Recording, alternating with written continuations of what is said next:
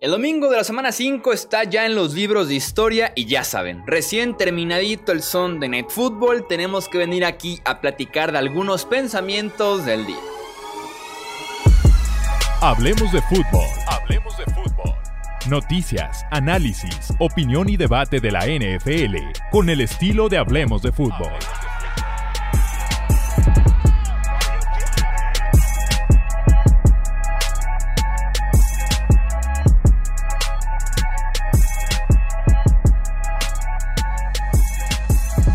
¿Qué tal amigos? ¿Cómo están? Bienvenidos a un episodio más del podcast Hablemos de Fútbol. Yo soy Jesús Sánchez y es un placer que me acompañen para estas conclusiones, para estos pensamientos del quinto domingo ya de la campaña 2020. Un domingo interesante, eh, un sabor agridulce. Seguramente saben a qué me refiero por la parte agria, por la parte dulce, pero vamos de una vez con cinco pensamientos que tengo de este quinto domingo. Obviamente tenemos que hablar de Dak Prescott. Sí, este podcast últimamente se ha convertido bastante en hablar del quarterback de los Cowboys. Eh, en el partido en contra de los Giants, en el tercer cuarto sufre una lesión grave, una fractura y dislocación de tobillo. Este mismo domingo por la noche ya fue operado en un hospital en Dallas. Se reportó que salió todo bien en la operación y se estará recuperando en lo que resta del año, pero a Dak no lo vemos ya hasta la temporada 2021. Está fuera el resto del año. Un paréntesis rápido antes de seguir con el tema de Dak Prescott.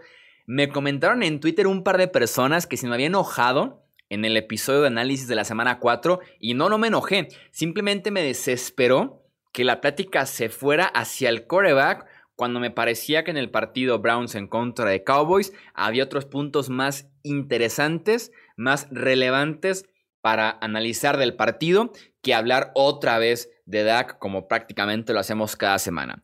Ese es el paréntesis. Volviendo a la lesión, qué lástima. Qué mala suerte en el tacleo. Eh, muchos diciendo que por ser coreback corredor, que se buscan ese tipo de contactos, de lesiones, y no, fue mala suerte. Y más porque las piernas de Dak Prescott son parte de él, es su estilo, y este año los Cowboys lo estaban utilizando más y de forma muy inteligente. Eh, recuerdo en momentos de la temporada desde la 2018 y ni se diga 2019 que yo pedía que Dak corriera más, porque lo hace bien, porque sorprendía hasta cierto punto, porque teniendo a Zeke Elliott a un lado, era como hasta inesperado el acarreo con Dak. Entonces, eh, lo usa muy bien, es inteligente, casi siempre lo usan también en zona roja, ese aspecto extra de la optativa, del opcional, eh, del picheo y demás. Entonces, creo yo que hace bien en correr Dak Prescott y los Cowboys lo usan bastante inteligentemente. Estaba peleando por el primero y 10 Aparte es un coreback grande, ya había roto una tacleada en ese mismo acarreo y no estuvo tan lejos de romper todavía una segunda tacleada. Conseguí el primero y gol y tal vez hasta el touchdown. Lástima porque era de sus mejores temporadas. Lástima porque los Cowboys estaban peleando partidos que no debían de pelear por el nivel y por la producción de Prescott. Sí son números que estaban inflados porque era al final de los partidos mucho de estas remontadas, yardas, touchdowns y demás pero que tu defensiva esté recibiendo 30, 40 puntos por partido. De hecho, tampoco fue la excepción este partido. Se come 34 puntos la defensiva de los Cowboys. Pelear esos partidos tiene que ser mérito del quarterback, del sistema hasta cierto punto, el querer salir de ese hoyo tan grande en el que te metiste, ¿no? Eres sus mejores temporadas, por eso me da lástima por él y además por el tema del contrato. Es un futuro incierto. No es una lesión grave, y déjenme explicarme a qué me refiero, si bien van a decir cómo no va a ser grave si se pierde el resto de la temporada. No es grave comparado con un tendón de Aquiles, por ejemplo, o con los ligamentos de la rodilla. Es una fractura, el hueso se recupera. Y las antes mencionadas, los tendones, los ligamentos, hay que cortar de otra zona, el cirujano tiene que por ahí unir, hay que fortalecer otra vez la rodilla, sentir la confianza del talón por el tendón de Aquiles, entonces ahí sí hay posibilidades de no volver a ser el mismo. Pero de una fractura como la es de un tobillo, si hubiera sido una mano, eh, un pie, hay, hay formas de que vuelvas a jugar al 100% de que te recuperes y es un porcentaje más alto que el de un tendón, un ligamento, porque es un hueso. Y el hueso se va a volver a recuperar y va a estar bien.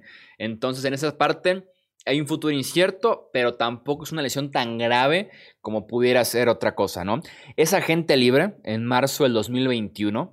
Este año gana con la etiqueta de jugador franquicia 31 millones de dólares. Otra etiqueta lo acerca a los 38 millones la próxima temporada.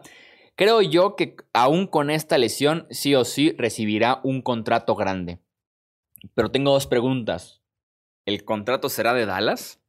Y la segunda pregunta es, ¿el contrato será en 2021? La verdad, la verdad, la verdad, no me atrevo a dar respuesta a estas dos preguntas porque la gerencia de los Cowboys ha negociado de forma extraña con Prescott. No se parece a otras negociaciones de la gerencia de los Cowboys en las que terminan complaciendo al jugador. Entonces, no me atrevo a responder la primera de si será o no con Dallas. La segunda sí me atrevo a decir que va a ser en 2021.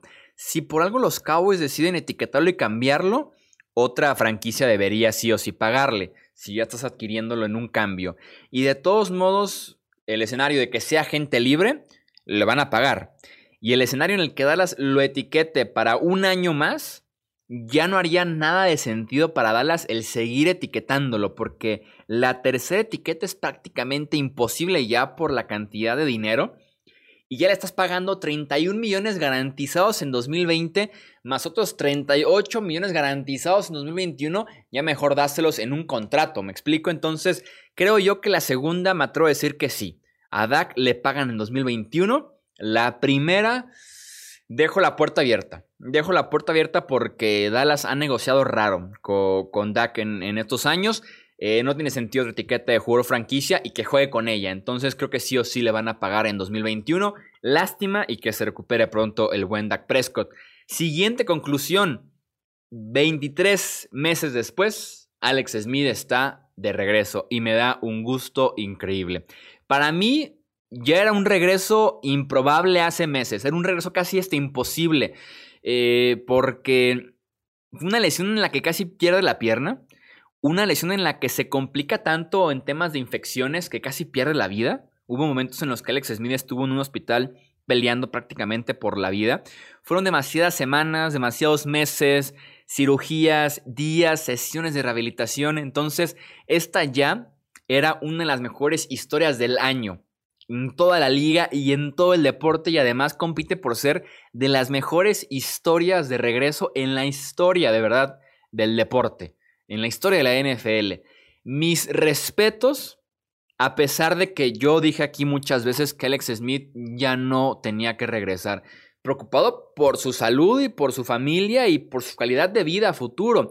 Para mí ya había cumplido con el hecho de salir adelante de la lesión, volver a caminar, volver a hacer deporte. Con eso yo estaba ya contento y no lo quería otra vez arriesgar. Luchó y está de regreso y tiene todo mi respeto. Entiendo muchísimo la parte de Smith de quererse retirar con sus términos, bajo sus términos, y no que el juego te retire o que una lesión te retire. Sin duda alguna, sin ser atleta profesional, me doy cuenta que es un sabor muy diferente el retirarte con tus términos, el decir me recuperé de esto, volví a jugar y ahora sí me puedo ir, al decir mi carrera se acabó con una lesión, mi carrera se acabó en cualquier momento, ¿no? Entonces, mis respetos, el sabor sin duda alguna es diferente. Y aquí la pregunta es, en siete días se enfrentan a los Giants. Dwayne Haskins está descartadísimo. Ese hombre no vuelve a iniciar un partido para Washington si depende al 100% del head coach. Por lesiones y demás, pudiéramos volver a verlo. Pero si depende al 100% del head coach, Haskins no vuelve a iniciar un partido por Washington. Y Kyle Allen está conmocionado siete días para recuperarse está difícil. Entonces creo que Alex Smith pudiera iniciar el próximo domingo en contra de un equipo mm, asequible como son los Giants. Dejaría eso ahí sobre la mesa. Siguiente conclusión. Quiero hablar de Chase Claypool, el wide receiver novato de los Steelers que nos dio cuatro touchdowns en este domingo, tres por aire, uno por tierra. Es la cantidad eh, más alta de touchdowns en un partido para un wide receiver, perdón, para un novato, desde que por ahí el Sayers anotó seis veces como novato, lo cual me explota la cabeza pensando en eso. Chase Claypool, que fue segunda ronda del draft, fue el wide receiver 11 tomado en este draft 2020. Viene a ser un estilo de wide receiver que los Steelers no tenían. Un wide receiver alto, físico, con yardas después de la recepción, comparado tal vez en estilo de juego con lo que tenían los Steelers y ya perdieron con Martevis Bryant, por ejemplo. Y aquí la clave es esa. El grupo de wide receivers se tiene que complementar, no necesitas dos, tres torres o dos, tres jugadores ágiles para trabajar rutas cortas, no. El wide receiver se tiene que complementar con los otros receptores en el roster y vaya que lo hacen muy bien los Steelers. James Washington, por ejemplo, estira el campo, ¿no? Deontay Johnson es mucho de rutas cortas, del pase pantalla, de trabajar el centro del campo. Juju Smith Schuster me parece un receptor de posesión, o sea que te consigue primeros y dieces, que te mantiene las series activas y además tiene un buen olfato para anotar touchdowns, mientras que Claypool es ahora el wide receiver físico, el de red zone, el de los touchdowns en rutas cortas, ¿no? El que te consigue también con fuerza yardas después de la recepción, a diferencia de Dionte y Juju, por ejemplo, que son más ágiles, más de esquivar tacleos. Claypool atraviesa los tacleos. Y la conclusión aquí es qué ojo tienen los Steelers para draftear wide receivers. Es brutal. Draftear y además desarrollar. Kevin Colbert es el GM, el gerente general de Pittsburgh desde el 2000. Ahí les da una lista de wide receivers tomados en el draft por los Steelers. Plaxico Burress, touchdown ganador de un Super Bowl. Santonio Holmes, touchdown ganador de un Super Bowl. Antoine Randall L., campeón de Super Bowl con los Steelers.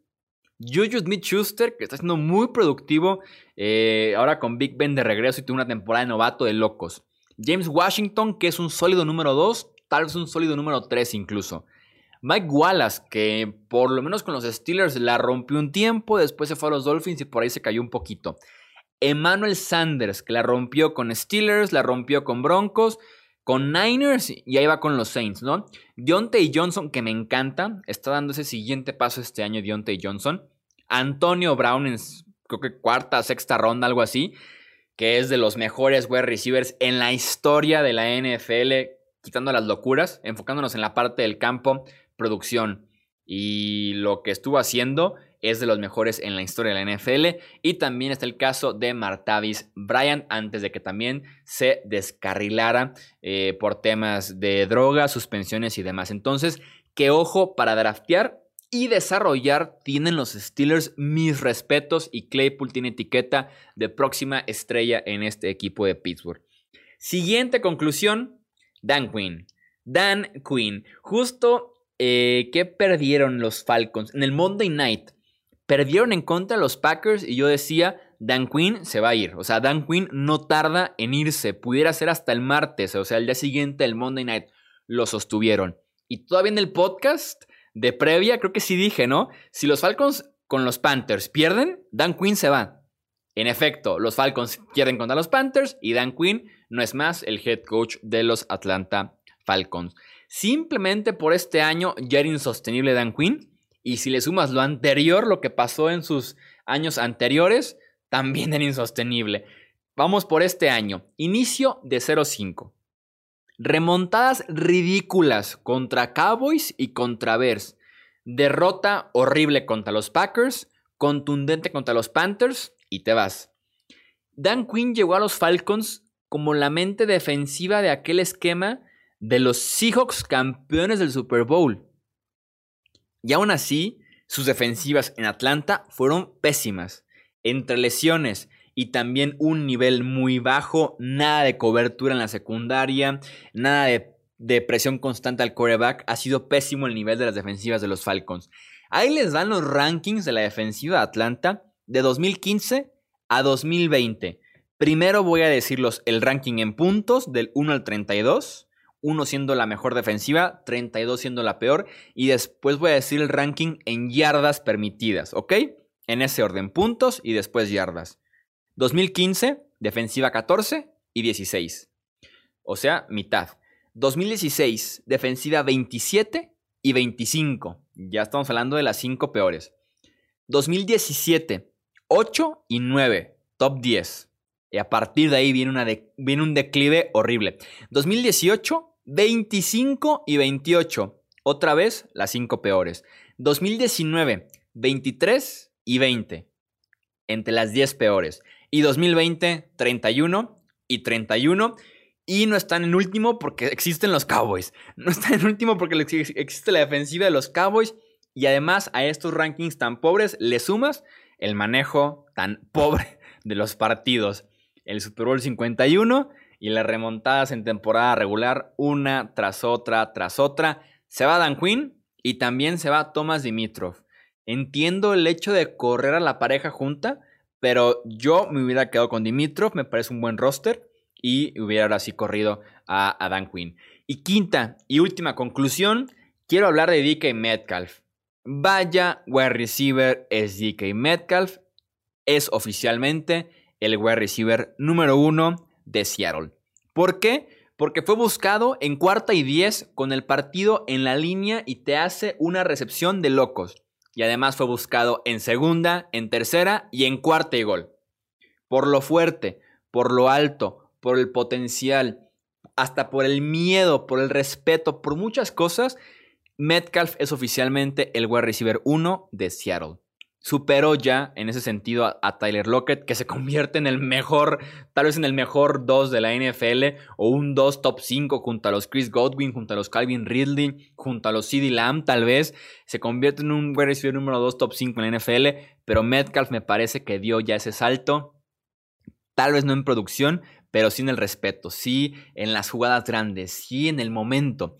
Metcalf es el wide receiver 1 de Seattle. Fue el wide receiver número 9 tomado en el draft 2019. Detrás de Marquise Brown, Kill Harry, Divo Samuel, AJ Brown, McCall Harman, JJ Arcea Whiteside, Paris Campbell y de Andy Isabella. Entiendo que pudiera estar a la par con Divo Samuel y con AJ Brown. Me parece mejor Metcalf, pero Samuel y Brown han sido muy productivos. A partir de ahí tenemos opciones interesantes como Marquise Brown, McCall Harman, Paris Campbell que han mostrado cosas, pero aún así Metcalf como el wide receiver número 9 es el mejor de la clase y lo seguirá haciendo un buen rato creo yo. En el proceso del draft con Metcalf, porque cayó hasta la segunda ronda, creo que nos enfocamos demasiado en lo negativo. Nos enfocamos demasiado en lo que no podía hacer y no en lo que sí podía hacer. Hablamos muchísimo de su agilidad, de por qué no abría las caderas, de la poca separación que podía lograr con su corrido de rutas, de lo tieso que se veía, en lugar de enfocarnos en el portento físico, ¿no? En la velocidad, en lo dominante que pudiera ser en zona roja, en el miedo que iba a inspirar en los rivales, ¿no? En las rutas básicas pero efectivas, el rápido adentro, la escuadra, el poste, el ruta vertical, ruta cero, o sea, enfócate en lo positivo Jesús porque fallé horrible con el draft con él y no tanto en lo negativo, lección aprendida con DK Metcalf que la verdad que es un súper buen receiver y pronto pudiéramos hablar de él como un wide receiver top 10 o hasta top 5 en la NFL y le ganó el partido a Seattle. Insisto, fue buscado en cuarta y 10 y aparte fue buscado en segunda, tercera y cuarta y gol. Eso te dice muchísimo de la confianza que tiene el wide receiver que apenas está en su segundo año y es una bestia. Está hecho ya una bestia DK Metcalf. Hasta ahí entonces tenemos el episodio de 5 conclusiones de esta semana 5, bueno, el domingo de la semana 5. Recuerden que dentro de 24 horas ya está disponible análisis de cada uno de los partidos con la dupla Tony Romo y su servidor también ahí presente como completando ese trío que no entro, pero estoy ahí presente. Cuídense mucho gente, yo soy Jesús Sánchez y eso es todo por este episodio. Gracias por escuchar el podcast de Hablemos de Fútbol. Para más, no olvides seguirnos en redes sociales y visitar hablemosdefutbol.com.